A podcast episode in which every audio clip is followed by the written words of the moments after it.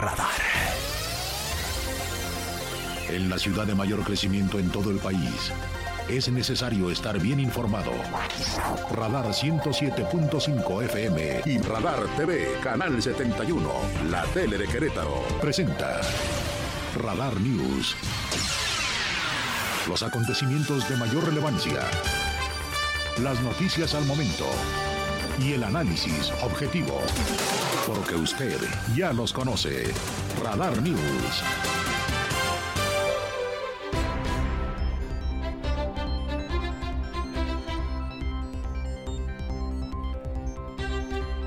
¿Cómo están? Qué gusto saludarle en una nueva emisión de Radar News. Es un privilegio poder acompañarle aquí en la radio en el 107.5 de FM y en la tele. Les saludo con gusto.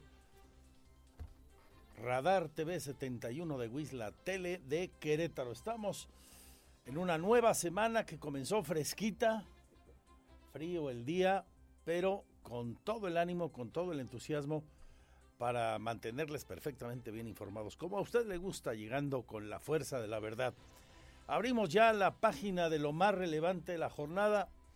Este día en Palacio Nacional, el presidente de la República y luego de la renuncia de Ricardo Mejía Verdeja a la subsecretaría de Seguridad Pública, ya saben, se enojó porque no lo hicieron candidato a Coahuila por Morena, eh, después dudó entre que me voy al verde, me voy al Partido del Trabajo, hubo muchas especulaciones, finalmente se va al Partido del Trabajo como candidato Ricardo Mejía Verdeja, pronto lo harán oficial, y el presidente de la República decide nombrar a otro militar, un cargo que en este caso estaba ocupado por un civil. Anuncia que don Luis Rodríguez Bucio, quien era el comandante de la Guardia Nacional, será quien tome la estafeta, la tomó hoy, de hecho, en el Salón Tesorería. Y a la Guardia Nacional, donde estaba don Luis Rodríguez, manda a don David Córdoba Campos, general de división también, diplomado de Estado Mayor, él estaba en retiro.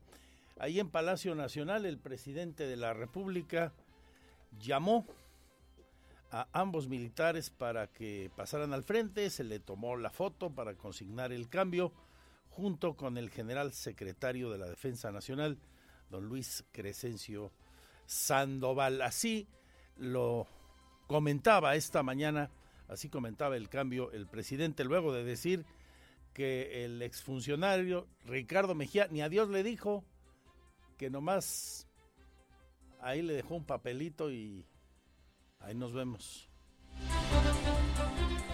Se fue Ricardo Mejía, ahora sí que no me dio ni el adiós, nada más me mandó un papel, sí. Eh, y quiero también aclarar de que yo no me meto en cuestiones partidistas, pero en lo que corresponde al partido del cual tengo licencia, hay un procedimiento que yo apoyo porque fui el creador cuando fui dirigente de ese partido, de que se eligiera a los candidatos mediante encuestas, que fuese el pueblo el que los eligiera. Entonces esto lo reitero para que nadie use mi nombre. Yo apoyo a quien triunfa de manera democrática mediante el levantamiento de una encuesta.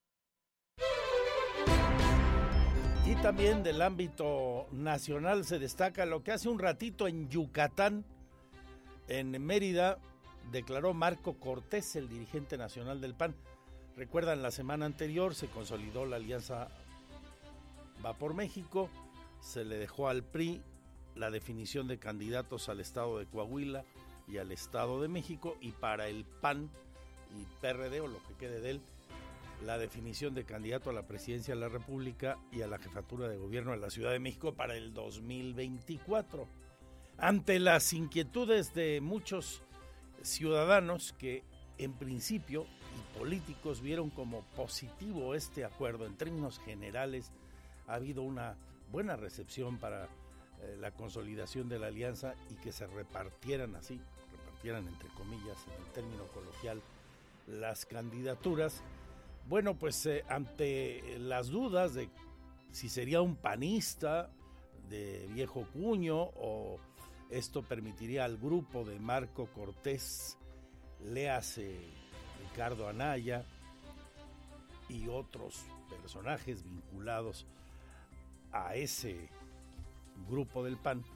Hoy Marco Cortés quiere, pues vamos a decirlo así, este, liberar las presiones, allanar el camino para cualquiera y señala que habrá piso parejo para los ciudadanos. Él dijo a políticos, no conozco a nadie apolítico, habría que decir a partidistas, ¿verdad? Pero bueno, él así lo dijo. Ciudadanos y apolíticos y panistas tendrán piso parejo. Habrá una votación para definir, señaló también, quién es el mejor candidato a la presidencia de la República para los comicios del 2024. Habrá una votación y podrán participar todos los ciudadanos, tendrán las puertas abiertas para que se inscriban y con piso parejo. A pregunta expresa de compañeros periodistas, el dirigente opositor criticó a Movimiento Ciudadano que reiteradamente se ha negado a formar parte de la alianza opositora. Y pues como le he venido diciendo siempre, Dante Delgado, que es un político muy pragmático y suele acomodar todas sus decisiones personales y de partido a lo que le conviene a él y a su grupo, no sé qué tanto al país, pues eh, va a seguir jugando con esa postura, pretendiendo ser una suerte de bisagra en las decisiones eh, electorales en la votación del 2024. Eso me parece que va a seguir sucediendo con Movimiento Ciudadano. De las cosas eh, del ámbito nacional también sigue la discusión sobre el caso de la ministra Yasmín Esquivel, de la que ya se dijo efectivamente su tesis tiene plagios contundentes. La ministra no pedirá licencia y continuará participando de las sesiones de la Corte, pues asegura no tiene nada que ocultar ni de qué avergonzarse. Eso dijo hoy. Bueno, pues entonces los señores de la UNAM que ya confirmaron el plagio andan mal, ¿no? Se supone. Y la mitad o más del país que piensa que su posición ahí es insostenible, pues también estamos mal. No, que digo la mitad yo creo que un 70% o más de los mexicanos que son consultados en las encuestas tienen esa postura y en los sondeos. Pero ella aguanta ahí. Una cosa es cierta, mientras no le quiten su título de licenciada en Derecho, mientras la UNAM, que de alguna manera escurrió el bulto y le pasó la pelota a la Secretaría de Educación, esta ya se la regresó diciendo que quien tiene que decidir es la UNAM sobre quitarle o no la licenciatura, mientras esto no ocurra, mientras esto no se haga efectivo, pues técnicamente, términos de ley, ella sigue siendo abogada, licenciada en Derecho, y lo que sigue después de su carrera, pues no tendría por qué ser impugnable, hasta en tanto no ocurra aquello. Hoy lo único que hay es una confirmación a partir de un análisis por parte del campus donde estudió en el sentido de que efectivamente su tesis es un plagio, o es al menos una tesis con muchos puntos que tienen que ver con un plagio. Y a propósito de encuestas, ya que lo menciono, hoy el gobernador se amaneció eh, con la buena noticia de que se mantiene punteando en las encuestas que vía Facebook hace una empresa consultora llamada México Elige, con una calificación alta, Mauricio Curi González, 7.1% de la aprobación de los queretanos que participaron en ese sondeo, una muestra de más de mil personas, lo siguen manteniendo ahí en ese lugar con un nivel pues por demás envidiable, ¿no? De cara a la aceptación que hay en Querétaro de su gestión. Hoy Mauricio Curi González tuvo agenda y anunció un incremento salarial importante a los policías de Querétaro, un incremento extraordinario de más de 100%, es decir, de 2 mil pesos mensuales, al encabezar la entrega de unidades y equipamiento con una inversión de más de 177 millones de pesos. La inmensa mayoría de ellos, se ha dicho, recursos estatales, anunció este aumento extraordinario y por ese monto.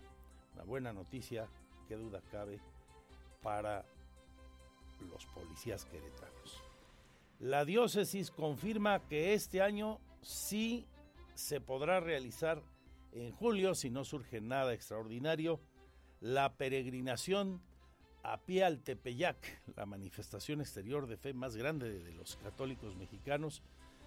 Recordemos que el año anterior se especuló con que sí habría peregrinación después de dos años de no realizarse por la pandemia y a final de cuentas no se hizo. De última hora, la curia queretana, el señor obispo don Fidencio, decidió que no.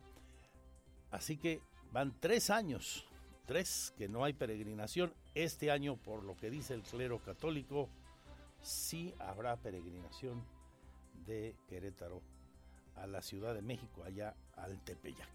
De las cosas destacadas, pero hay muchísimo más de lo que le contaré en el siguiente resumen de noticias, el resumen general de la información y los detalles con entrevistas, análisis y mucho más hasta las 3 de la tarde. Le recuerdo, las redes sociales están abiertas en Radar, nuestro WhatsApp, por ejemplo, 442-592-1075, mi Twitter, arroba Andrés Esteves MX, la fanpage andresesteves.mx o Magazine TV Cro y andresesteves.mx también es la web con las noticias y nuestro canal en streaming las 24 horas. Así que, sin más, vamos con lo importante y lo mejor. Ustedes aquí. Bienvenidos, bienvenidas.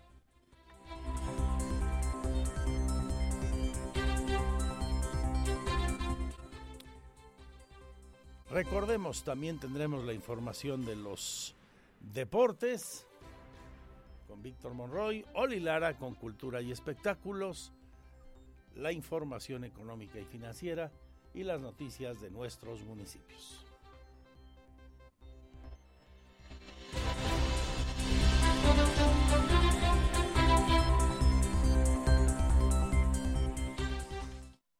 Porque siempre estamos cerca de ti.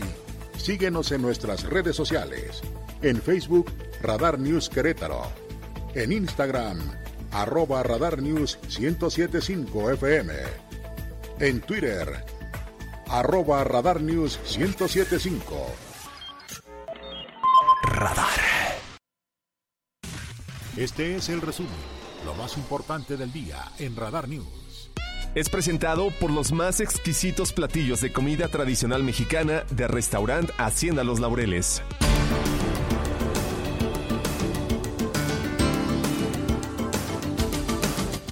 Vamos ahora con el sumario general de la información en esta mañana de lunes en que el presidente de la República, como le había comentado a usted,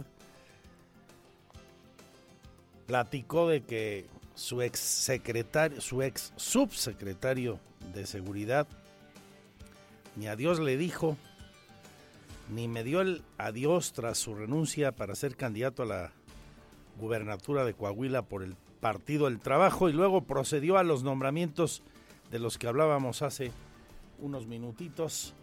Dos militares al frente de la Guardia Nacional y la Subsecretaría de Seguridad Pública. Se fue Ricardo Mejía, ahora sí que no me dio ni el adiós, nada más me mandó un papel, sí. Eh, y quiero también aclarar de que yo no me meto en cuestiones partidistas, pero en lo que corresponde al partido del cual tengo licencia, hay un procedimiento que yo apoyo porque fui el creador cuando fui dirigente de ese partido, de que se eligiera a los candidatos mediante encuestas, que fuese el pueblo el que los eligiera. Entonces esto lo reitero para que nadie use mi nombre. Yo apoyo a quien triunfa de manera democrática mediante el levantamiento de una encuesta.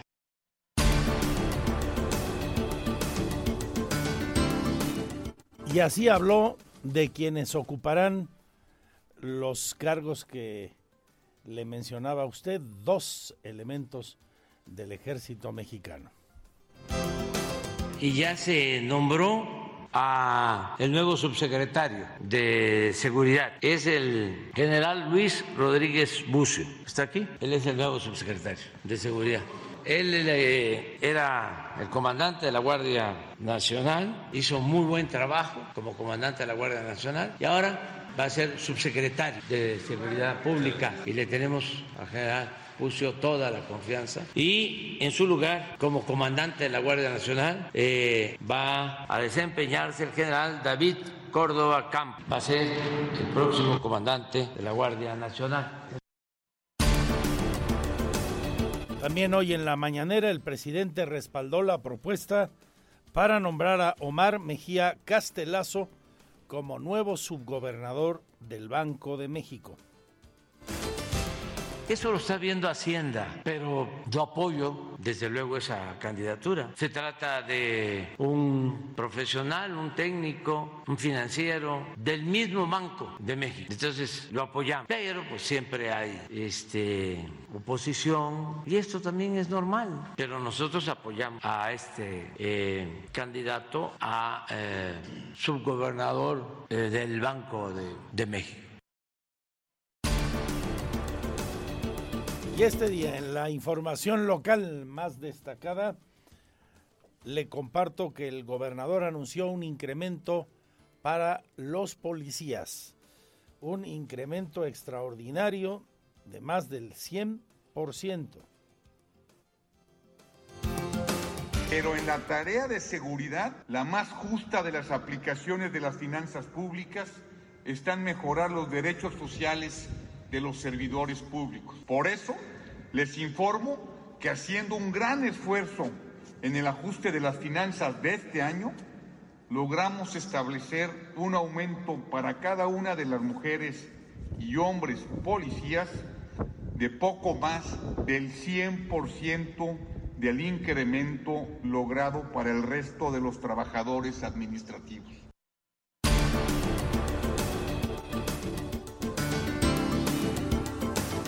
Es un aumento del 100% más respecto del aumento de los otros trabajadores administrativos. No es que les estén doblando el sueldo, ojo con ese detalle. Es el 100% más del 100% de lo que están ganando ya además el resto de los trabajadores del gobierno del estado de Querétaro. Al encabezar la entrega de unidades y equipamiento a la policía, se dijo con una inversión superior a los 177 millones de pesos.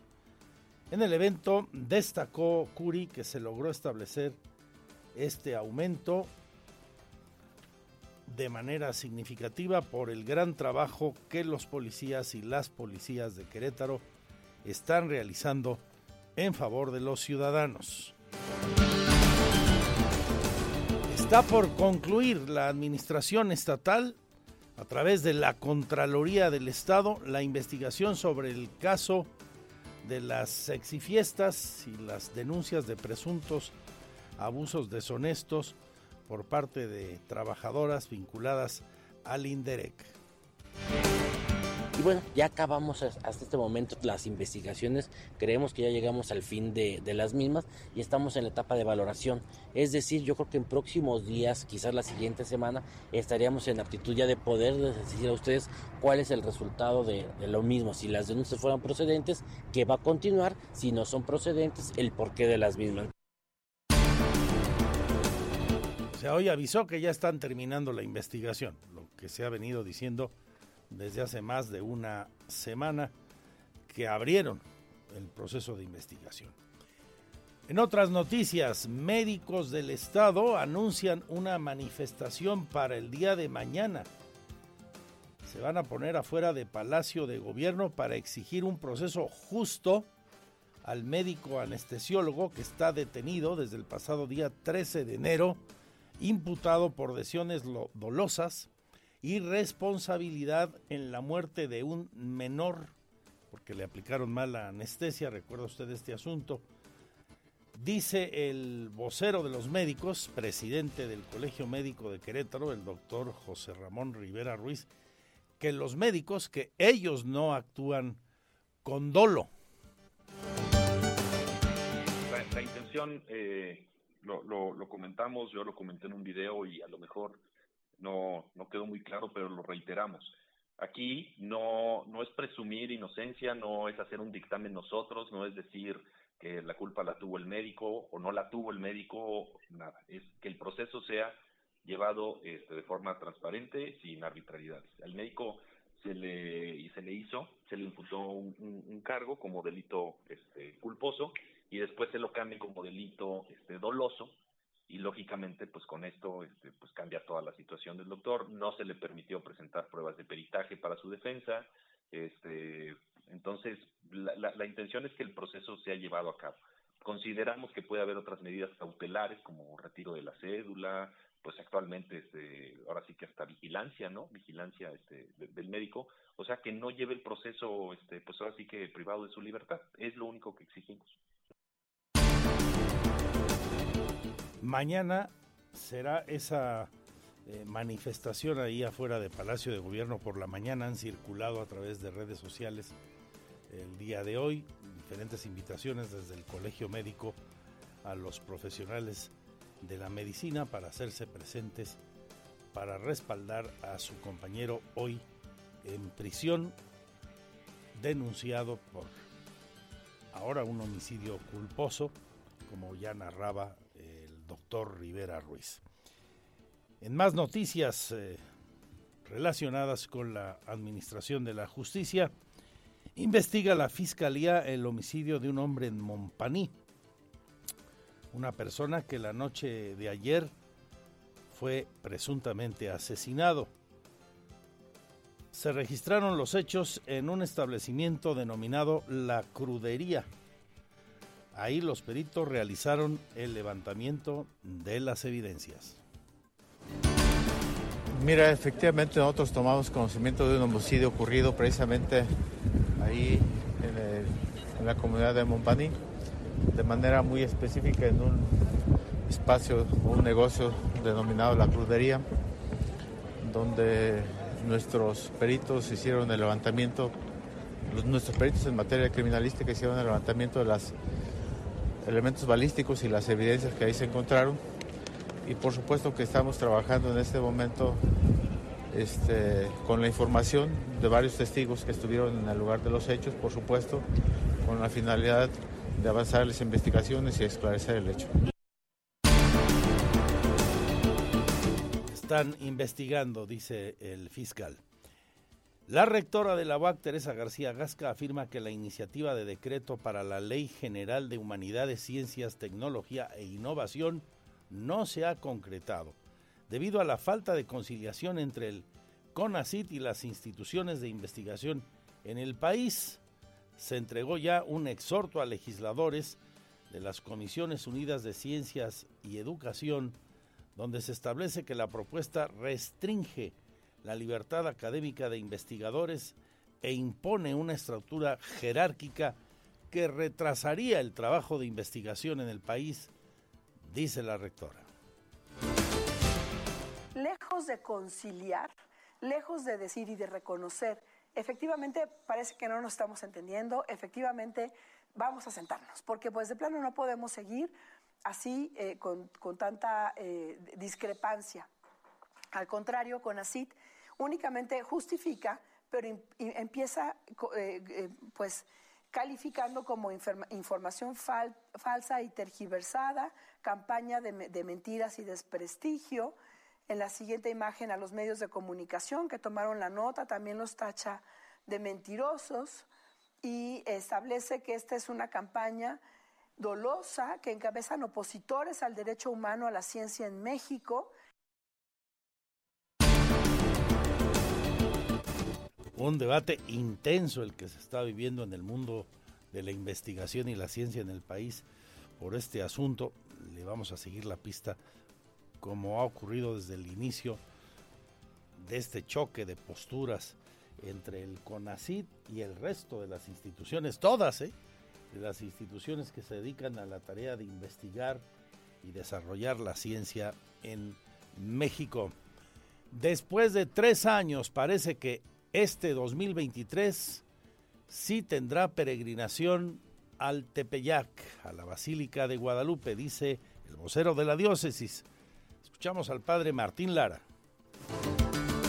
Creo que hay las condiciones ya necesarias. El, hecho de que la pandemia ha bajado muchísimo, el número de las personas vacunadas es muy alto. Eh, bueno, todos hemos tenido la oportunidad de vacunarnos, excepto aquellas personas que no han querido vacunarse, pues no han recibido la vacuna. Pero creo que las condiciones eh, están. Por un lado, repito, este, la vacunación. Segundo, el ritmo de la pandemia ha bajado.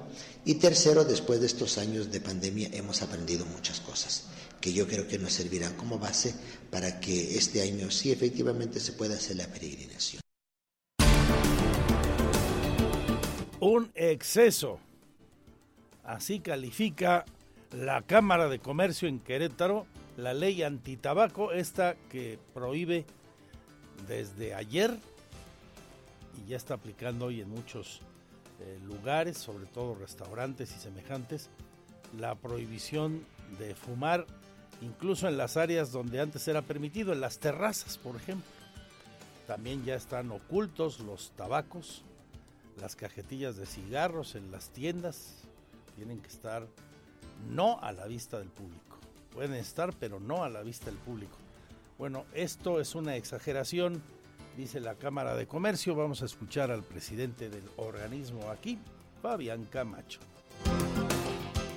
Desde la Cámara de Comercio nos sumamos a las voces empresariales a nivel nacional que señalan como un exceso por parte de la Secretaría de Salud a nivel federal el reglamentar en la manera en que se está haciendo el tema de la promoción y por otro lado el uso de espacios públicos eh, o espacios destinados para eh, poder eh, en restaurantes y en lugares de consumo poder tener espacios definidos para el consumo del tabaco. Lo vemos como un exceso, como una sobrelimitación, sobre todo porque es la primera ocasión que un producto que es legal, eh, se le reglamenta en este sentido. La misma opinión tienen en el Congreso, al menos así lo manifiesta la presidenta de la mesa directiva de la sexagésima legislatura de Querétaro. Este decreto presidencial afecta de forma importante al sector productivo, dice Selene Salazar. Pues mira, la verdad es que eh, hay que, hay que eh, platicarlo, como dices tú, como comisión, sin embargo, pues bueno, es una ley federal este, que sobrepone cualquier ley local la disposición, eh, comprendo el tema que genera económico, sobre todo la afectación que se tiene, pero pues también entiendo la parte preventiva que es por la que se emite este, esta, ley y pues de manera al interior no lo hemos, no lo hemos platicado, sé que es tema muy controversial y que generará polémica, este, sobre todo pues con las cámaras empresariales que se dedican a este tema. En otro asunto, maestros pensionados y jubilados piden la eliminación de trámites burocráticos para que puedan acceder a su bono anual. Esto vamos a platicar con una de sus eh, voceras, la maestra jubilada Marta Guadalupe Olvera. Los maestros se han manifestado hoy frente a Palacio de Gobierno para exigir, para solicitar la intervención del gobernador y se eliminen los trámites que impiden de una manera rápida acceder a este bono. Han encontrado muchas trabas, dicen los manifestantes. Allí estuvimos con ellos. Le voy a contar de ese asunto. Lanza hoy la UCB un exhorto a que los padres de familia estemos preparados para el proceso de preinscripción las escuelas públicas. Del primero al 15 de febrero se llevará a cabo y todo será en línea, totalmente en línea. El proceso, según lo que leo aquí,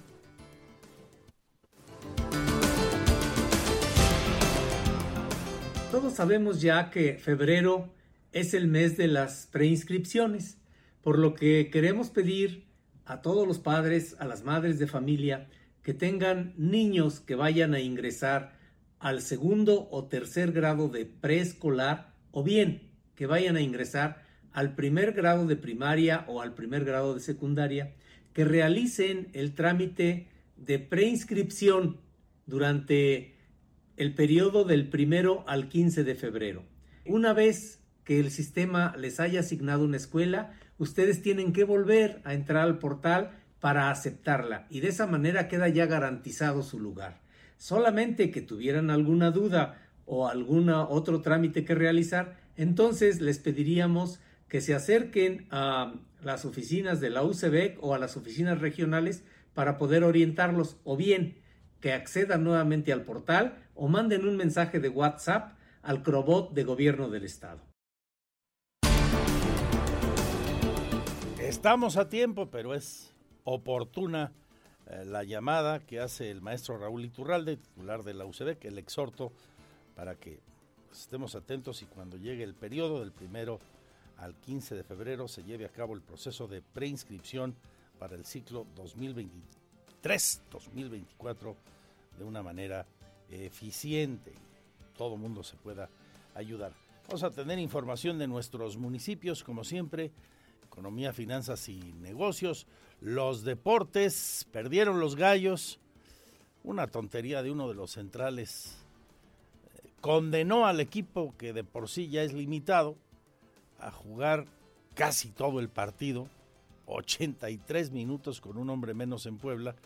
Y pues la verdad es que esa chambonada de Balanta, así se apellida el jugador, desequilibró al equipo, lucharon, fueron hasta competitivos durante buena parte del encuentro allá en el Cuauhtémoc, pero no, no alcanzó y el Gallo Blanco perdió su primer partido de la temporada. ¿Cómo resultaron los juegos de comodines de sábado y domingo? De eso nos hablará también Víctor Monroy. Recordemos que hoy es el último. Los Cowboys de Dallas, los Cowboys, deberán vencer nada más y nada menos que a su bestia negra, si es que quieren seguir en la postemporada de la, NFL y llegar a la ronda divisional.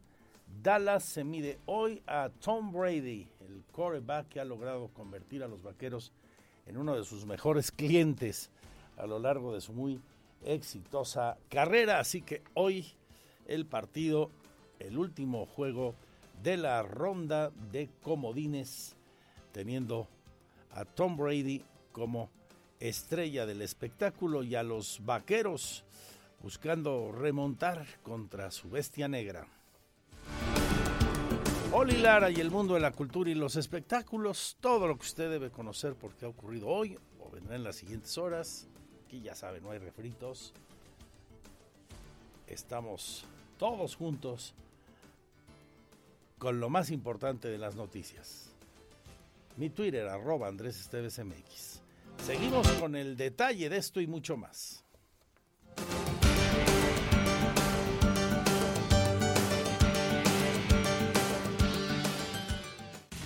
Este es el resumen, lo más importante del día en Radar News.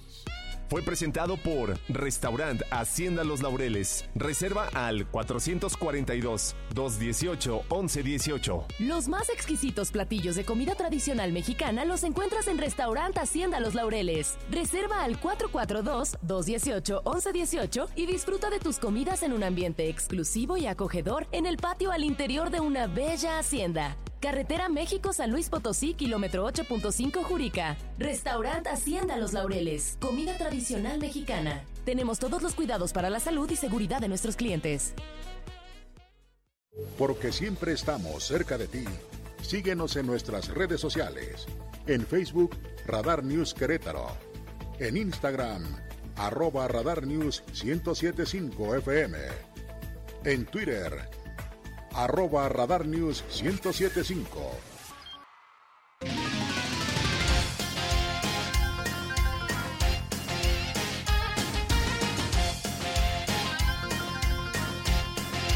Una de la tarde ya con 55 minutos. ¿Cómo le va? Bienvenido a la información de los deportes. Jornada 2 del fútbol mexicano, que por cierto termina el día de hoy con el duelo entre los Esmeraldas de León y los Rayos del Decaxa en punto de las 9 de la noche con 5 minutos y que dejó cosas interesantes, ¿eh?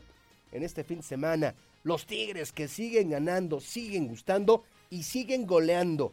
Ayer le ganaron cuatro goles por uno al mismísimo campeón defensor del balompié azteca, a los Tuzos del Pachuca. Le abollaron la corona, como se dice en el argot futbolístico, con una actuación importante de Luis Quiñones con un doblete, André Pierre Gignac y Fernando Gorriarán. Ganaron cuatro goles por uno al equipo de los Tuzos que comenzaron, pues, o por lo menos se pensaba que iba a ser una buena noche para los de la Bella Airosa, ya que apenas al minuto 9 la Chofis López pues había eh, anotado, ponía adelante al equipo visitante, no fue así y bueno pues el conjunto de los Tigres está convirtiéndose en un equipo que insisto pues está gustando y está ganando y está goleando y que pues está hoy a la cabeza con seis puntos en el, eh, la tabla general del fútbol de nuestro país. Al respecto, habla el técnico de los Tigres, Diego Coca, quien pues está en plena luna de miel con los felinos. Escuchamos. Mira, eh, está claro que si hoy Ibáñez no jugó es porque hay, hay, están hablando con la directiva, hay una intención, pero todavía no está definido, es la intención que tiene el, el club y hay que esperar los tiempos, hay que respetar los tiempos. Para eso y para lo otro. Así que hay que tener tranquilidad. Como dije la otra vez, que la gente confíe, que estamos trabajando para ser mejor y estamos en ese proceso. Si tenés buen inicio, mal inicio, no es fácil.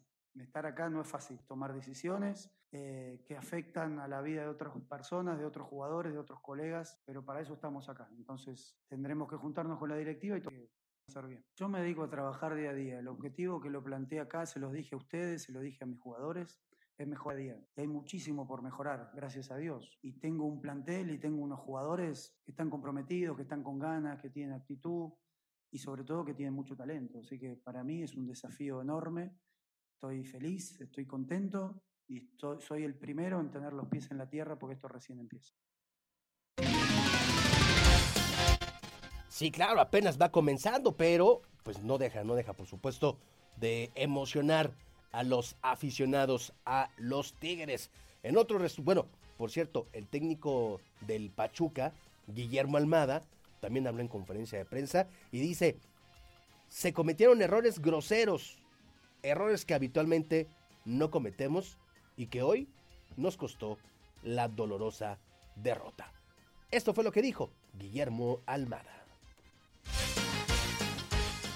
Primero lo que influyó más en el partido fueron los errores que cometimos. Prácticamente le cedimos este, casi todas las situaciones de gol. Mm, errores muy, muy groseros que normalmente no los cometemos y ahí estuvo un poco la diferencia. El Tigre estuvo muy seguro en la zona defensiva y nosotros no tuvimos la seguridad que habitualmente tenemos. Y contra los muy buenos futbolistas que tiene Tigre lo sabíamos de antemano porque lo habíamos analizado. Y después seguramente hay un porcentaje que influyó lo de Nico porque entrenó toda la semana, estuvo concentrado en un plantel, sobre todo en los más jóvenes, genera un poco de incertidumbre todo lo que ocurre, pero bueno, son cosas habituales en el fútbol y la realidad más grande es que no repetimos todo lo bueno que veníamos haciendo. Así que hay que corregir y, bueno, apuntar para el próximo partido.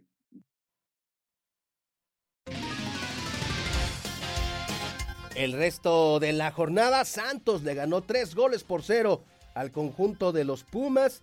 Toluca y América empataron a dos. Juárez le ganó tres goles por cero a los Cholos de Tijuana. Monterrey vence de visita tres goles por dos a la superpoderosa máquina cementero de Cruz Azul. Puebla le ganó dos goles por cero a los Gallos Blancos del Querétaro, que por cierto suman ya 48 partidos. 48 partidos sin conocer la victoria fuera del Estadio Corregidora. San Luis y las Chivas Rayadas del Guadalajara quedaron a deber, empataron a cero goles y en el arranque de esta jornada 2, Atlas le ganó dos goles por uno al conjunto de Mazatlán. Les recuerdo que hoy a las 9.05 los Esmeraldas de León reciben a los Rayos del Necaxa de Andrés Lilini. En más información, le cuento a usted que después de que el día de ayer Guillermo Ochoa pues sufriera una dolorosa derrota.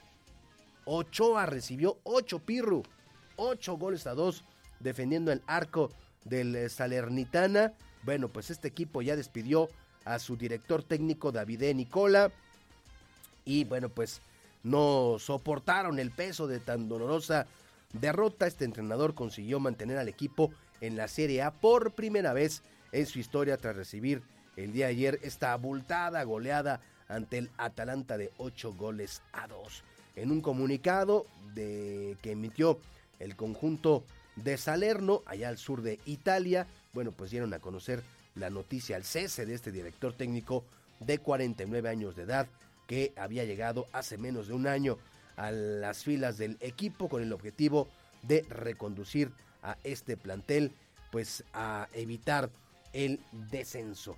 Pues ni hablar, ahora a ver quién será el eh, nuevo entrenador que pues tome al equipo que quedó en décimo sexto lugar con 18 puntos a 9 puntos del descenso, aunque con este mal sabor de boca después de la goleada encajada el día de ayer. Por cierto, la prensa italiana pues eximió a Guillermo Ochoa, dijo que pues tuvo una muy buena actuación, es decir, que evitó que la goleada fuera todavía mucho mayor. Esta situación la reconoce la prensa italiana y pues eh, eh, incluso dijo, bueno, pues no dejó de ser eh, espectacular y de tener ese show al cual pues ya nos empieza a acostumbrar Guillermo Ochoa. Pues ni hablar mal y de malas para el futbolista mexicano que a sus 37 años de edad pues tuvo pues tuvo un domingo de pesadilla. Oiga, el día de ayer ya que hablamos de domingos, bueno, pues se llevó a cabo la final de la Supercopa de España en donde conducidos por este joven talento Gaby, el Barcelona le ganó tres goles por uno al Real Madrid, anotaciones de Gaby al 33, de Robert Lewandowski al 45 y de Pedri al 69, descontando por el equipo del Barça, mientras que por el Real Madrid, el del orgullo lo anotó Karim Benzema, Benzema perdón, ya en tiempo de compensación, y bueno, pues consigue la primera, la primera eh, corona del 2023, el equipo que dirige Xavi Hernández, a quien, bueno, pues le motiva esto y dice, vamos por las que siguen. Esto fue lo que dijo el técnico del Barça, Xavi Hernández, quien pues eh, eh, habló habló al finalizar el encuentro de la Supercopa de España. Gaby es un chico que, nos emociona a todos, ¿no? Cuando, cuando lo ves competir así, ¿no? Es, que pone, pone un alma y un corazón y un carácter que lo imprime y lo contagia al, equipo, ¿no? Con 18 años. Tiene una, capacidad de liderazgo innato, le sale de dentro, ¿no? Y le sale este coraje y esta, esta rabia, ¿no? Para jugar a fútbol. Es, es, espectacular, de verdad, con 18 años. Ya lo he dicho muchas veces, pero no, no me canso de elogiarlo, ¿no? Que, ¿no? que no frene, que no frene. No tiene techo este chico. Yo me quedo con el cómo más que por el título, el cómo, cómo hemos jugado, que a mí me importa muchísimo, pero muchísimo además, muchísimo. Aunque haya gente que diga que no, me importa mucho el cómo. Y hoy el cómo ha sido extraordinario. Y el título y contra el Madrid y significa así. Pero no, no podemos frenar. Ya dije ayer que, que no, había, no variaría mucho en ganar o perder. Seguimos teniendo tres títulos por jugar esta temporada y de alguna manera sí nos da tranquilidad y nos da confianza para, para seguir, sobre todo interna, ¿no? Bueno, hoy a las 3 de la tarde, Roberto Sosa Calderón y un servidor le esperamos en Radar Sports con la media hora más deportiva de la radio en Querétaro. vamos a platicar, vamos a desmenuzar a detalle lo que ocurrió este fin de semana en el fútbol de nuestro país. Vamos a hablar también de la NFL que ya vivió su ronda de comodines. Solamente falta el día de hoy el duelo entre los Bucaneros ante los Vaqueros de Dallas a las 7:15 y bueno, por supuesto hay mucho más de qué platicarle usted en Radar Sports a las 3, justamente al terminar la segunda emisión de Radar News. Gracias, mi nombre es Víctor Monroy. Muy buen inicio de semana.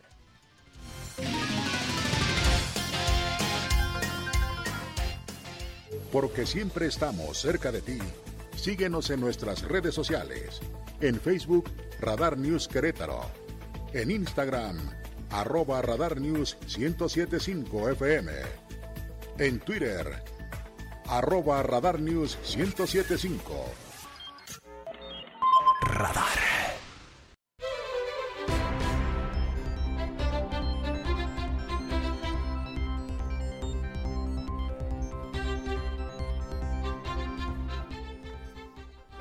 Gracias por seguir con nosotros. Esta es la información.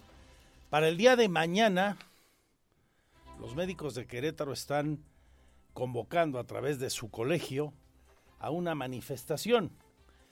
El tema tiene que ver con el caso de un anestesiólogo que ha sido denunciado por la muerte de un menor por una mala práctica médica.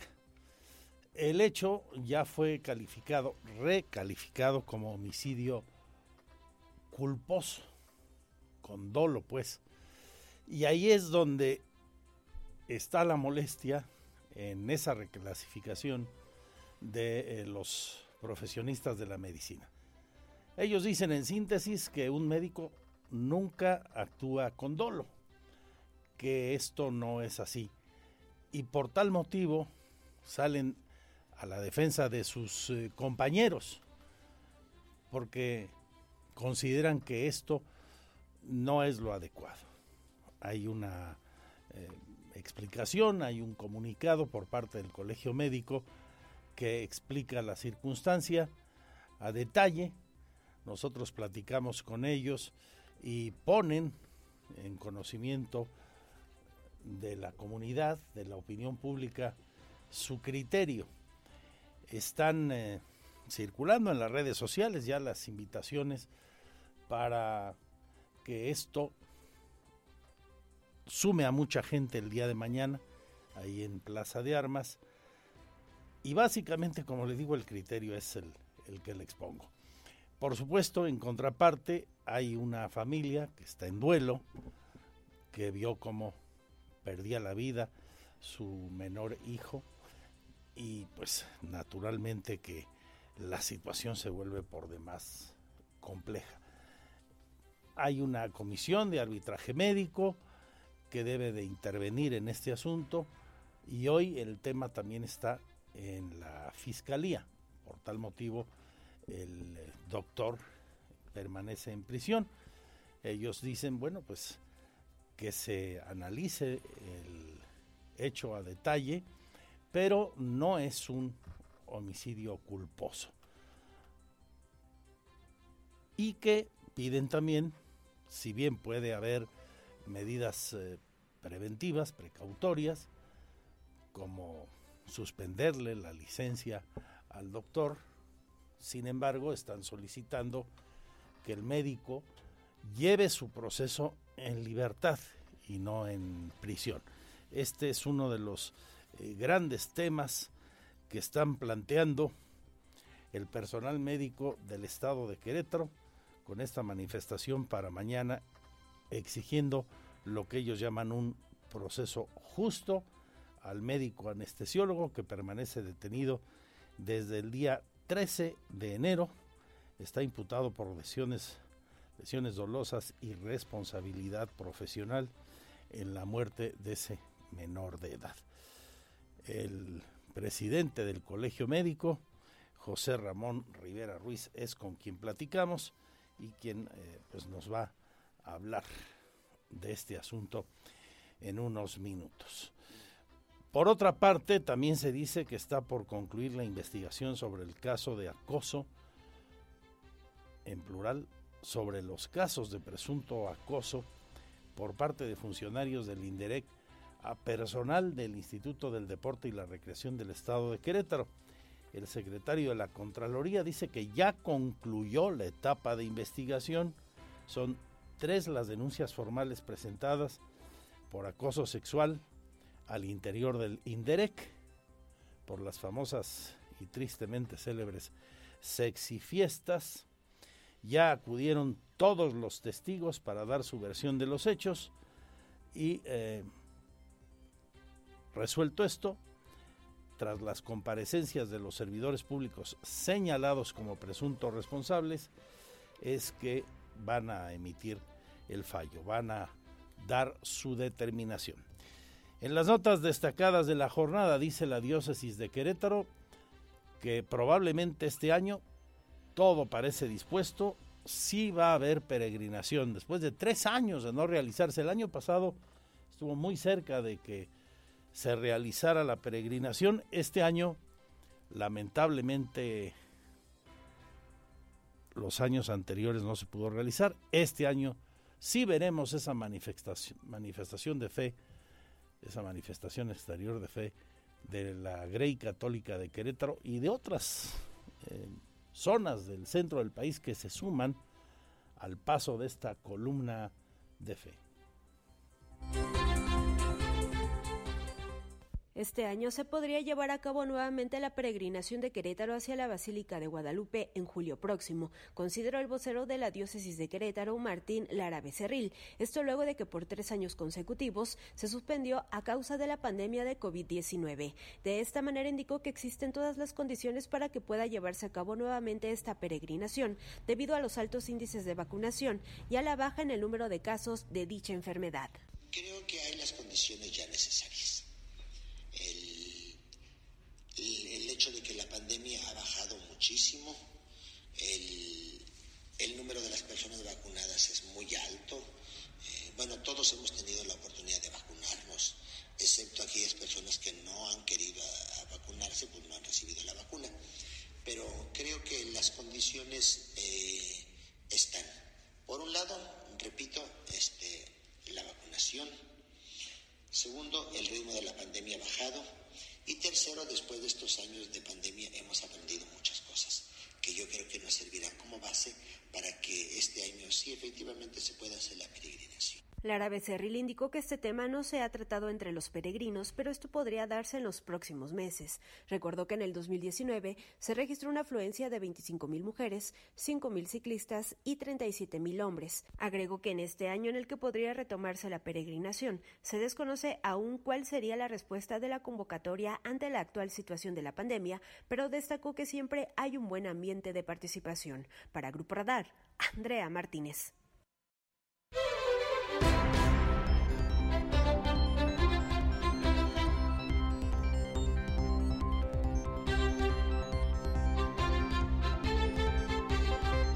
Tendremos informado del avance de cómo van los preparativos para esta peregrinación a pie al Tepeyac.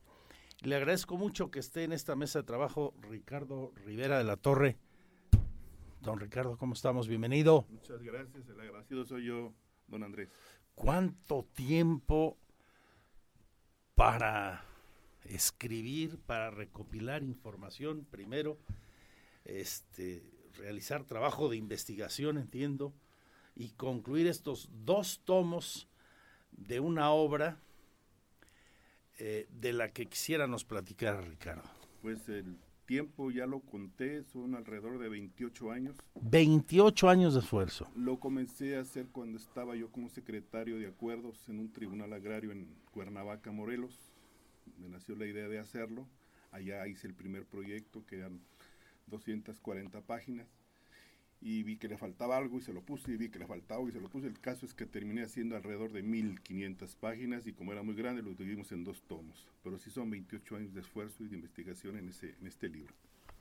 Eh, Ricardo Rivera de la Torre, agrarista de cuántos, de cuántos años? Mi primer contacto con el derecho agrario fue cuando yo era estudiante de la Facultad de Derecho aquí.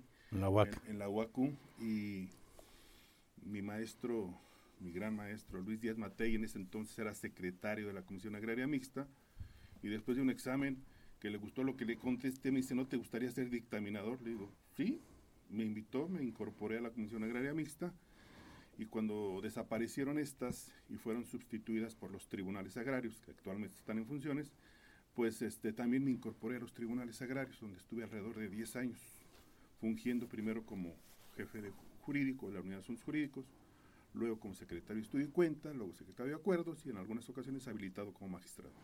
Un gran conocimiento del derecho agrario de Ricardo Rivera de la Torre. Bademecum. Bademecum sobre derecho agrario mexicano, con una breve introducción a los pueblos indígenas y sus derechos diferenciados. Un título un poco largo. Así se llama la obra. Así se llama. ¿Qué es un Bademecum? Un Bademecum es una obra normalmente literaria que concentra eh, información importante sobre un tema específico. Así como existe este vademecum en derecho agrario, puede existir un vademecum médico, por ejemplo, que es clásico, que en todas las farmacias hay un, tiene que haber un vademecum por, por ley. Puede ser en materia penal inclusive, o, cualquier otra materia, ¿no? A mí me, me, llamó la atención hacerlo, pero en materia agraria, que es el tema que yo, que yo manejo. Este libro está saliendo casi del horno. Está calentito, salió de la imprenta la semana pasada, yo lo recogí en la imprenta y, y estoy tratando de buscar eh, que sea leído por quienes estén interesados en este tema, tanto del derecho agrario como de los derechos de los pueblos indígenas de nuestro país. Para las eh, universidades, me parece que va a ser una obra fundamental de consulta. Es correcto, es correcto. Efectivamente va dirigido a maestros, académicos, estudiantes, eh, funcionarios públicos de todos los niveles de gobierno que tengan vinculación con el tema de la tierra. El tema de la tendencia a la tierra es toral, porque es la relación entre el hombre y, la naturaleza, la tierra misma. Y, el marco jurídico que la regula es precisamente el derecho agrario. Y dentro de este marco tenemos pues, a los pueblos indígenas, que son los primeros habitantes y poseedores de la tierra. Y para los indígenas la tierra es sagrada. La lucha agraria en México está llena de cualquier cantidad de sobresaltos, incongruencias y pocas luces, me parece, maestro. ¿A qué se debe esto? ¿Y por qué hoy, por ejemplo, seguimos viendo cómo eh, se regatea el recurso en todos sentidos a las mujeres y a los hombres del campo, más allá de su condición? Esa, esa pregunta, don Andrés, es, es importantísima y, tiene una, no tiene una, tiene muchas respuestas, pero una de esas respuestas podría ser que, que en México nuestros indígenas, nuestros campesinos, tienen lo que algunos investigadores, como Arturo Warman, por ejemplo, decían que tienen una historia eh, vetada, una historia restringida, una historia olvidada. Eh, si, alguien, si a alguien le tenemos, tenemos una deuda con ellos, son con los indígenas, con los campesinos. Eh, a nosotros en la primaria, en la secundaria, en la preparatoria, en las licenciaturas, en los posgrados, normalmente nos enseñan que hubo una revolución mexicana. Yo no sostengo esa tesis mucho, yo hablo de que no hubo una, sino varias revoluciones. La política de Francisco Ignacio Madero González, que termina en, el, en 1913 con su asesinato. La, la, agraria de Emiliano Zapata Salazar, que termina con su asesinato en Chinameca en 1919. La de Francisco Villa, Doroteo Arango Arámbula, que termina también con su asesinato. Y la de que culmina todas estas revoluciones, de alguna forma la de Venustiano Carranza Garza, constitucionalista, que es la que se impone precisamente aquí en Querétaro, en nuestro Teatro de la República, con el Congreso Constituyente de 1916-1917. Aquellos este, postulados, aquellas razones que movieron a esos mexicanos que usted ha mencionado y otros más, y que cobraron la vida del 10% de la población del país en aquel entonces. Un millón de mexicanos, de 10 millones que tiene el país. Este, al paso de tantos años, de tantos gobiernos de toda clase, color y género, este, en, las áreas del agrarismo, parece que siguen pendientes, ¿no? Por supuesto. De hecho, hay por ahí un autor argentino, Rodolfo Gigli, que habla sobre la revolución mexicana. Y habla de una revolución inconclusa.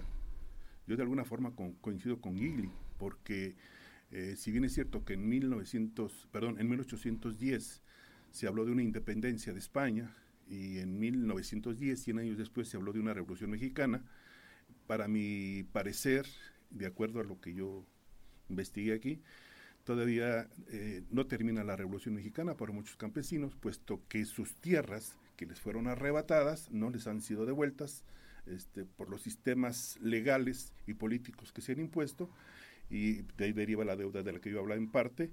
Y, tenemos una, una, una, cuenta pendiente por saldar con, con, muchos pueblos indígenas de nuestro país. Entonces, la lucha por la tierra, efectivamente, ha sido cruel, ha sido sangrienta. Eh, si, si, usted hablaba, por ejemplo, de, de, un millón de muertos en 1910, que era el 10% de la población, aunque andaba en 12 millones más o menos en tiempos de Porfirio Díaz, eh, es como si habláramos en este momento que hubiera 12 y medio millones de muertos. O sea, una gran cantidad de personas falleció precisamente por, por la lucha por, por tener un mejor país y dentro de esos que fallecieron, yo siempre he dicho que la constitución política de los Estados Unidos mexicanos del 17 está escrita con la sangre de aquellos campesinos e indígenas que dieron su vida para que tuviéramos un México mejor, ¿no? Y también sangre de obreros. No hay que olvidar la... la, y qué, qué triste que sigamos hoy hablando de que la gente del campo, por el tema que nos ocupa, podríamos ir a otros ámbitos de la vida eh, mexicana, pero por el tema que nos ocupa, el tema agrario, es, es una lástima que sigamos hablando de que esto no concluye y de que los rezagos son brutales aún, las desigualdades sociales, aquellas cosas por las que tanta gente murió. Con, relación a lo que acaba de decir, en mi estado, en Baja California, existe un lugar que se llama San Quintín y ahí existen jornaleros que no hace mucho se levantaron protestando por las condiciones de vida en las que les imponían los, dueños de las tierras. Y nos dimos cuenta de que en pleno siglo XXI, en algunas partes del país, como en San, San Joaquín, algunos jornaleros todavía... San Joaquín Querétaro. No, perdón, quise decir San Quintín. San Quintín, Baja California. San Quintín, Baja California, que ahora ya es municipio, eh, viven como en las tiendas de rayas del, porfiriato. ¿Sí? hacinados en un pequeño espacio, este, con salarios castigados, este, sin servicios médicos, sin condiciones sanitarias, en pleno siglo XXI. De ahí su rabia de haberse levantado contra el gobierno.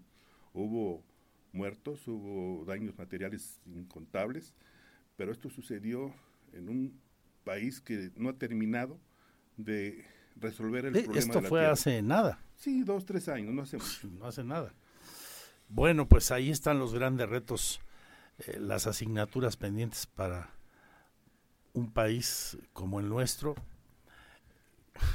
marcado por la desigualdad. Es una asignatura pendiente que de alguna manera eh, yo me atrevía a tocar en el capítulo de los derechos diferenciados de los pueblos indígenas, porque muy pocas personas conocen ese tema. De hecho, a veces poco conocen también de la existencia de nuestros pueblos indígenas. En México, de acuerdo al parámetro que se utilice, tenemos un promedio de 60, 65 pueblos indígenas, porque hay parámetros para clasificar. Pero hace 100 años había 716 pueblos indígenas en nuestro país. ¿Y dónde están los demás? Desaparecidos, extintos, porque no hubo el cuidado de poderlos preservar. En mi estado hay cinco pueblos indígenas. Uno de ellos, los quiliguas, quedan 54 quiliguas. La UNESCO tiene un parámetro internacional que establece que cualquier pueblo indígena del mundo que tenga menos de 1.500 integrantes está en gravísimo riesgo de extinguirse. Los pueblos indígenas de mi estado están en vías de extinción y no veo una reacción no. fuerte de la autoridad para tratar de frenar eso. Salvo en el discurso, maestro. Pues sí, bonita letra en los discursos, pero en la realidad a veces es otra, ¿no? Hemos tenido partidos este, que en teoría su, sus postulados, su ideología, su ideario partía de esta lucha. Hemos visto eh, ir y venir funcionarios. Tuvimos hasta una secretaría de la reforma agraria que se suponía que iba a acabar con ese rezago y el reparto de la tierra. Ya se fue la secretaría, ya se han ido tantos hombres en la administración Y seguimos hablando de lo mismo. Cuando, cuando entraron en función de los tribunales agrarios, don Andrés, había más de 100 mil expedientes de reparto agrario, de ampliación de ejidos, de dotación de tierras pendientes por resolver, el llamado rezago agrario. Ese paquete de más de 100 mil expedientes fueron pasados a los tribunales para ser resueltos y hasta la fecha todavía quedan algunos pendientes. No han sido totalmente terminados. Es, increíble. Y cómo por estas condiciones de desigualdad, eh, de falta de oportunidades para la gente del campo y eh, aunado al crecimiento de las ciudades, hemos visto cómo se han perdido millones de tierras de cultivo porque el desarrollo habitacional y la voracidad de algunos pues ha provocado que lleguen los desarrolladores a pagar tierras a cuatro pesos a los ejidos, por ejemplo, tierras que al día siguiente de ser escrituradas pueden valer mil veces más, ¿no? Un ejemplo de lo que usted acaba de decir se dio en el ejido Plan Nacional Agrario, ¿sí? Del municipio, ahora municipio de San Felipe, antes era delegación de Mexicali, en donde el ejido más grande, el Plan Nacional Agrario, con una dotación de más de medio millón de hectáreas, ¿sí? fue despojado de 15 mil hectáreas que les pagaron cada hectárea a 200 dólares, un, empresario norteamericano. Y meses después, este empresario le estaba vendiendo cada hectárea a 800 mil dólares. Y de esos, en Mexicali, en Yucatán, en las tierras del Enequén, las otroras tierras enequeneras, o en Querétaro, en las zonas aguacateras de aquí, de la zona metropolitana, este, o donde usted se le ocurra la especulación con el valor de la tierra, pagarles a peso el metro y luego venderlo a mil pesos. Y hay gente en el poder, en el poder político, en el poder económico, que, que sigue sin entender que pues los seres humanos tenemos la mala costumbre de comer tres veces al día y cuando se puede y que ese alimento debe salir del campo. Así, del campo todos comemos. A mis alumnos en la facultad les pregunto, a ver, ¿qué desayuno usted hoy? Pues huevos, tortillas, frijoles. ¿Y de dónde vino lo que usted se comió? Respuesta típica de un estudiante del norte. Pues del súper, profe. No sea usted así, yo le decía. vino del campo, ¿sí? mis alumnos... ¿De dónde vino la leche de las vacas? mis alumnos, la mayoría, si no es que todos, no saben qué es una milpa. y yo les tenía que poner una imagen. Miren, esta es una milpa. De ahí viene el maíz con la la tortilla con la que usted desayunó el día de hoy. De ese tamaño es el... Qué grandes retos. Pues qué, qué primero una felicitación por este gran trabajo, el Badecum sobre Derecho Agrario Mexicano, con una breve introducción a los pueblos indígenas y sus derechos diferenciados del maestro Ricardo Rivera de la Torre.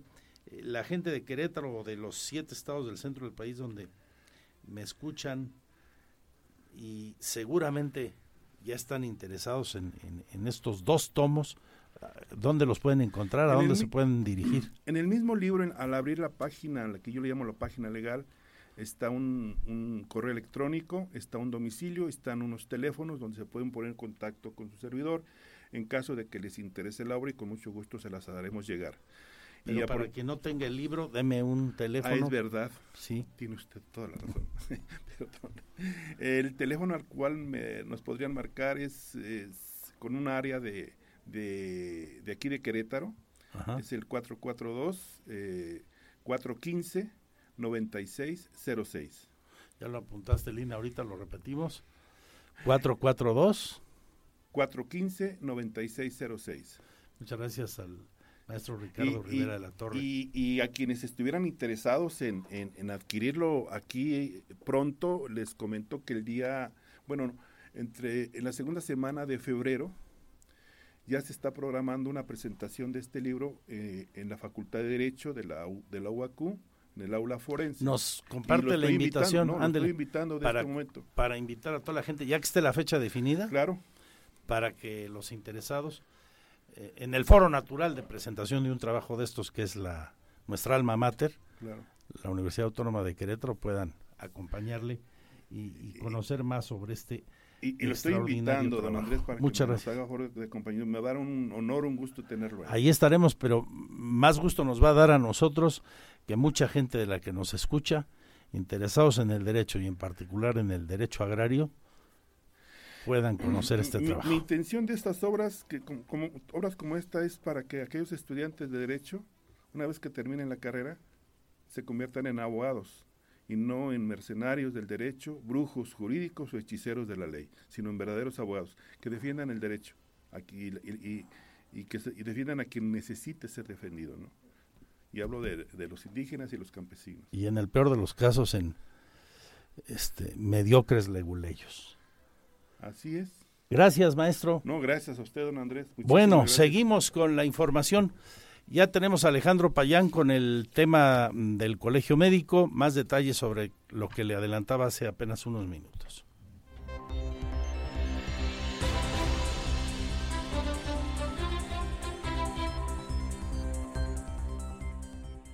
Porque siempre estamos cerca de ti. Síguenos en nuestras redes sociales. En Facebook, Radar News Querétaro. En Instagram, arroba Radar News 1075 FM.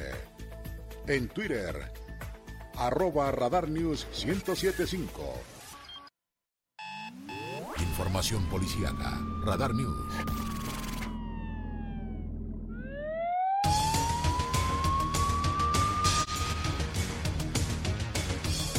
Confirma hoy la Fiscalía del Estado que investigan el asesinato de un hombre, el cual se dio en un sitio conocido como la Crudería, allá por la zona de Montpaní.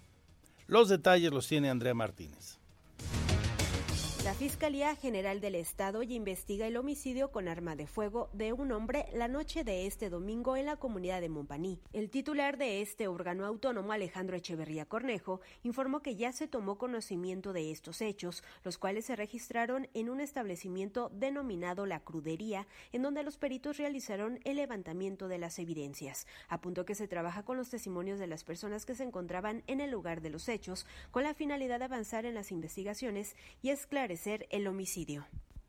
Mira, efectivamente nosotros tomamos conocimiento de un homicidio ocurrido precisamente ahí en, la comunidad de Montpaní, de manera muy específica en un espacio, un negocio denominado La Crudería, donde nuestros peritos hicieron el levantamiento, nuestros peritos en materia criminalística hicieron el levantamiento de los elementos balísticos y las evidencias que ahí se encontraron y por supuesto que estamos trabajando en este momento este, con la información de varios testigos que estuvieron en el lugar de los hechos, por supuesto, con la finalidad de avanzar las investigaciones y esclarecer el hecho. Echeverría Cornejo sostuvo que aún no se tiene el móvil de este homicidio, pero durante esta semana se podría avanzar en las investigaciones de acuerdo con la información ya recabada. Para Grupo Radar, Andrea Martínez.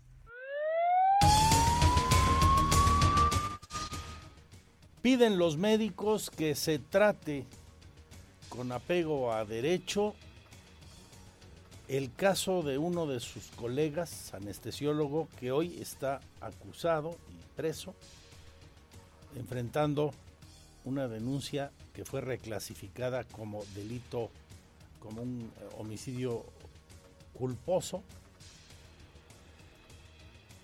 El presidente del Colegio Médico está convocando como le he venido contando a lo largo del programa, a una manifestación para mañana. Señor Payán.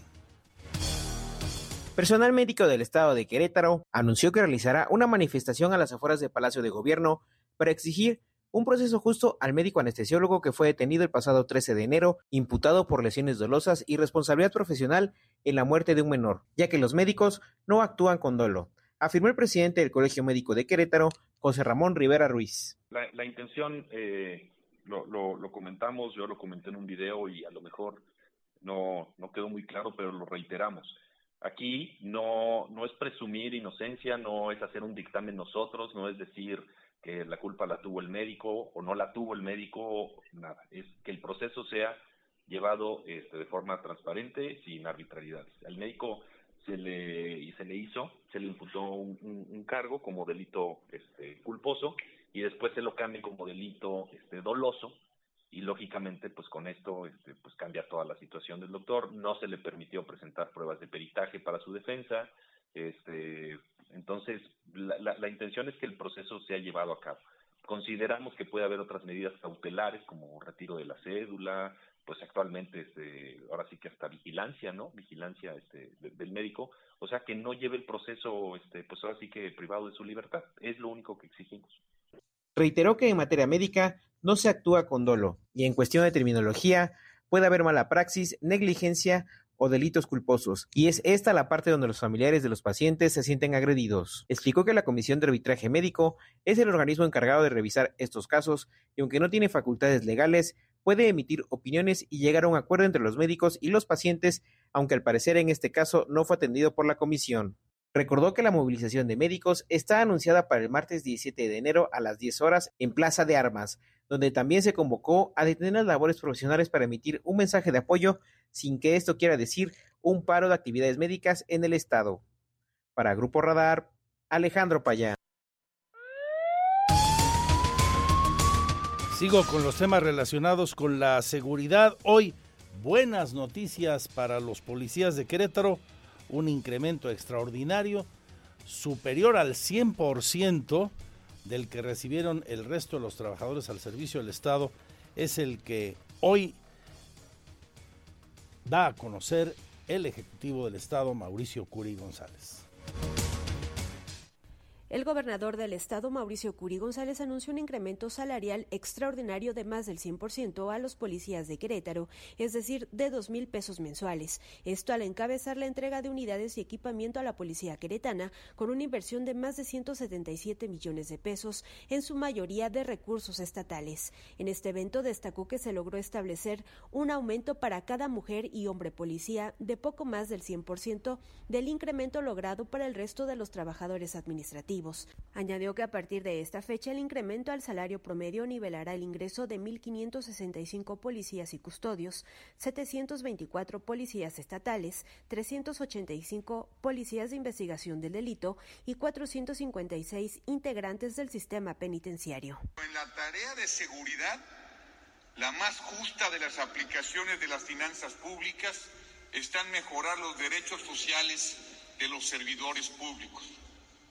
Por eso les informo que haciendo un gran esfuerzo en el ajuste de las finanzas de este año, logramos establecer un aumento para cada una de las mujeres y hombres policías de poco más del 100% del incremento logrado para el resto de los trabajadores administrativos. Curi González enfatizó que este esfuerzo económico implicará para el gobierno más eficiencia y austeridad en diferentes rubros del gasto social y público, pero que es un reconocimiento tangible al valor del trabajo de los policías para que las familias queretanas vivan sin miedo, por lo que les pidió que su respuesta esté a la altura y sigan combatiendo a la delincuencia al mantener la convivencia y enfrentar la corrupción. También reiteró el exhorto respetuoso a los alcaldes que no lo han hecho de seguir esta política para dignificar el salario de sus corporaciones en seguridad. Curi González recalcó que para tener cuerpos de policías entrenados, certificados en sus capacidades profesionales al 100% y debidamente equipados, es que se entregó equipamiento a la Policía Estatal, a la Policía de Investigación del Delito y Servicios Periciales, al personal de custodia y de Policía Procesal. Con esto sostuvo se fortalecerá sus capacidades operativas en la prevención y operación en contra de la delincuencia, así como mantener la seguridad de los centros penitenciarios del Estado. Por su parte, el secretario de Seguridad Ciudadana, Iovan Elías Pérez Hernández, informó que con una inversión superior a los 9.8 millones de pesos, se adquirió armamento y equipos de intervención para continuar ejecutando acciones operativas fundamentales en favor de las familias queretanas por parte de 10 corporaciones municipales y la Policía Estatal. Sostuvo que con estos apoyos, la policía queretana responderá con lealtad, con resultados tangibles y de beneficio directo a la población. A su vez, el fiscal general del Estado, Alejandro Echeverría Cornejo, reportó que se entregó a este órgano autónomo equipamiento científico, técnico, táctico y vehicular para el adecuado desempeño de sus funciones y así garantizar el derecho humano de acceso a la justicia. Añadió que con una inversión superior a los 99 millones de pesos se fortalece el parque vehicular con 119 automóviles, motocicletas, cuatrimotos y ambulancias para los servicios periciales, equipo de protección y táctico para las y los elementos de la Policía de Investigación del Delito, equipo tecnológico con más de 500 computadoras, así como materiales, accesorios, suministros, equipo médico y de laboratorio. Expresó que esto ayudará con un mejor desempeño de la labor policial, pericial, ministerial y administrativa en beneficio de la ciudadanía. En este evento también se dotó de uniformes, equipamiento tecnológico y operativo al personal de seguridad penitenciaria, lo cual fortifica su actuar y preserva su integridad. Para Grupo Radar, Andrea Martínez. Bien por este anuncio y la entrega de estos equipos. Mire, así de fácil, es imposible no hay manera de tener buenas policías, policías confiables, si no están bien preparados, debidamente capacitados, con buenos equipos, con buena infraestructura para el desarrollo de su trabajo, sus armas, sus uniformes, sus, vehículos, y si no están satisfechos con lo que ganan. Es gente que sale de su casa y sabe a qué hora se va, pero no tiene la certeza de si va a regresar. Se juegan la vida eventualmente por los demás. Tienen que ser reconocidos. Bien, bien por este criterio. Bueno, me cierro la página de sucesos, la investigación y policíaca.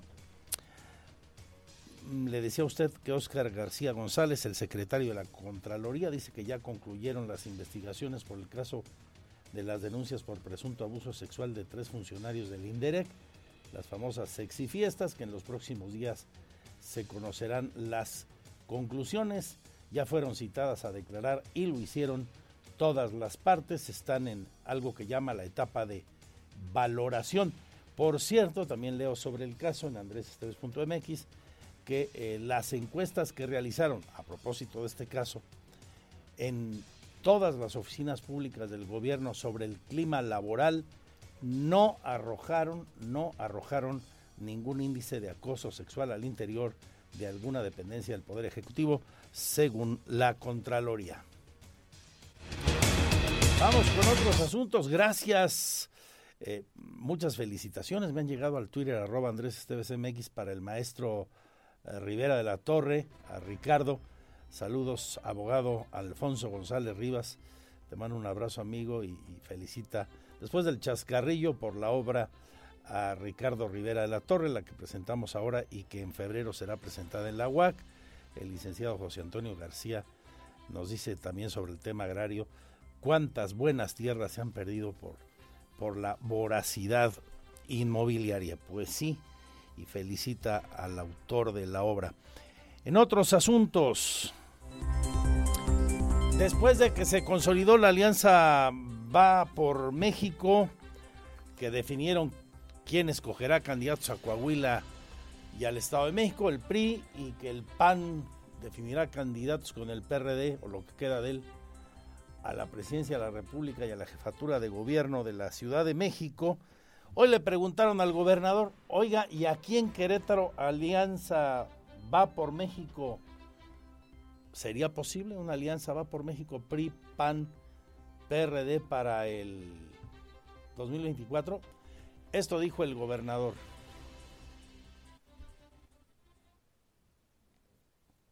Eso le corresponde al partido, yo no descartaría ninguna, eh, eso es un tema totalmente del partido, mi chamba es dejar buenos números como gobierno. Elegante la respuesta. No la veo, ¿eh? No veo aquí esa alianza para el 24. 10 y serán las 3. 10 maravillosos minutos para seguirle informando.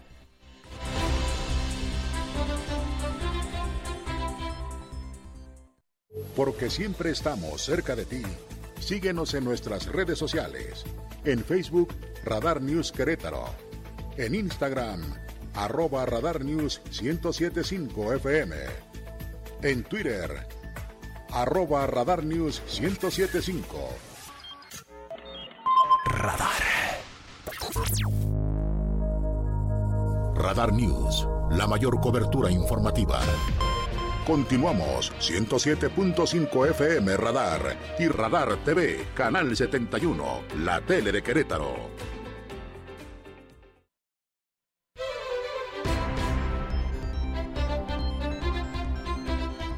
Seguimos con la información. La campaña Te Quiero Vivo reporta la realización de 40 operativos de revisión con alrededor de 80 establecimientos que venden bebidas alcohólicas. Se han entregado 1.455 pulseras a conductores designados. Se han realizado 426 servicios de taxis seguros. Además de que se ha inhibido la realización de cuatro fiestas clandestinas, está reportando la Secretaría de Gobierno del municipio de Querétaro, el señor Arturo Molina. Hoy se manifestaron maestros pensionados y jubilados, piden la eliminación de trámites burocráticos para acceder a su bono anual. Estuvieron en Plaza de Armas, piden la intervención del gobernador, habla una de sus voceras, quienes estaba ahí la maestra jubilada Marta Guadalupe Olvera. La lucha del bono es, es, es, una situación importante porque es un incentivo que, que no se nos dio gratuitamente, sino que lo luchamos nosotros mismos, no se nos otorgó de manera voluntaria, sino ha sido una lucha de tiempo desde hace más de 10 años. Y en esos 10 años no ha habido ningún aumento a ese bono que es ahora de 1.200 pesos. En un inicio era de 1.000 pesos, ahora es de 1.200 pesos. Pero imagínense ustedes, después de 12 años solo aumentar 200 pesos. Y otro de los problemas serios es que este bono se los entregaba la UCEBEC. Se quejan, fue transferido a la Secretaría de Desarrollo Social Federal y han tenido muchos problemas para cobrarlo. Hay más noticias, el deporte en Radar Sports. A nombre de todos mis compañeros y compañeras, gracias, salud y suerte, adiós, adiós.